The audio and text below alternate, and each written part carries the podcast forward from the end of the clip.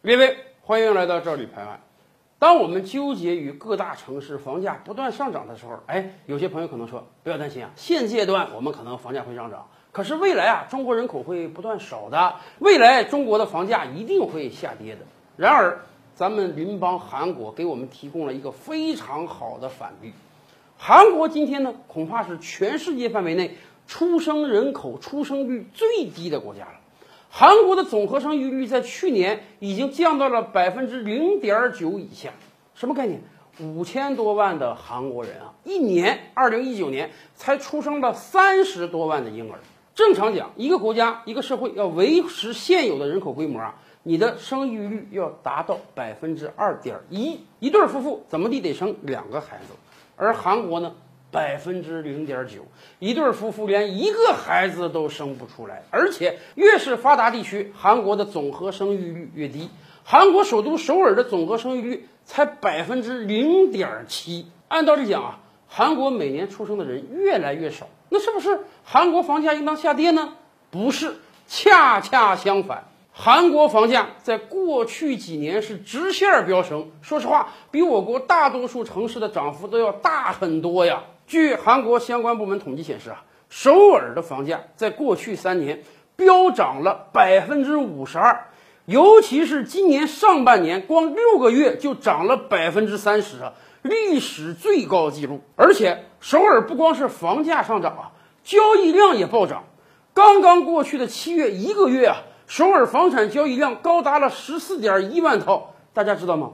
北京市两三千万人口，二零一九年全年的二手房交易也不过十四万套啊！也就是说，首尔的现在是量价齐升。大家不要忘了，现在这还是疫情期间呀，全球各国的经济因为疫情都在下行，很多人都担心，哎呀，这个经济崩盘了怎么办啊？房价有没有可能暴跌啊？结果首尔房价暴涨。甚至首尔房价的暴涨已经威胁到了文在寅总统的执政。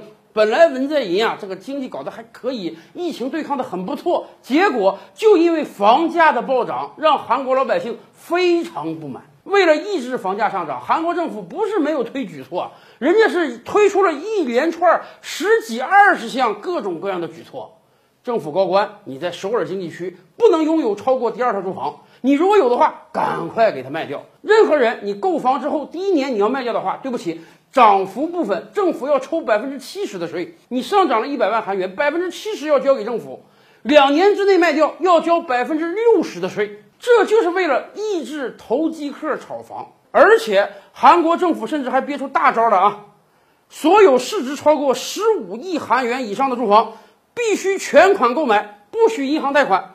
为什么不许银行贷款？就是不希望银行的信贷资金进入到炒房领域中去。这一项项的政策，非但没有让韩国房价降下来，反而让韩国房价继续飙升。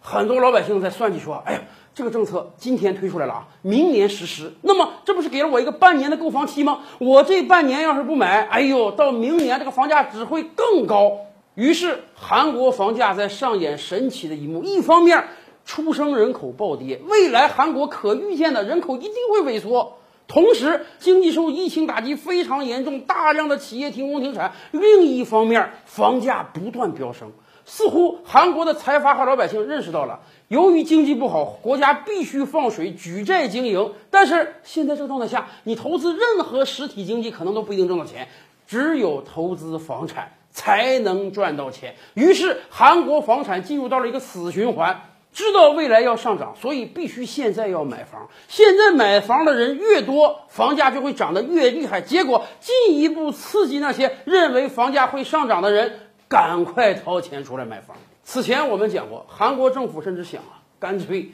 赶快在今年就把这个首都啊从首尔搬到行政首都世宗市吧。减少政府在首尔的工作人员，减少首尔作为首都的存在，有没有可能这样让首尔房价相对平稳一点呢？更多大千世界，更多古今完人，点击赵吕拍案的头像进来看看哦。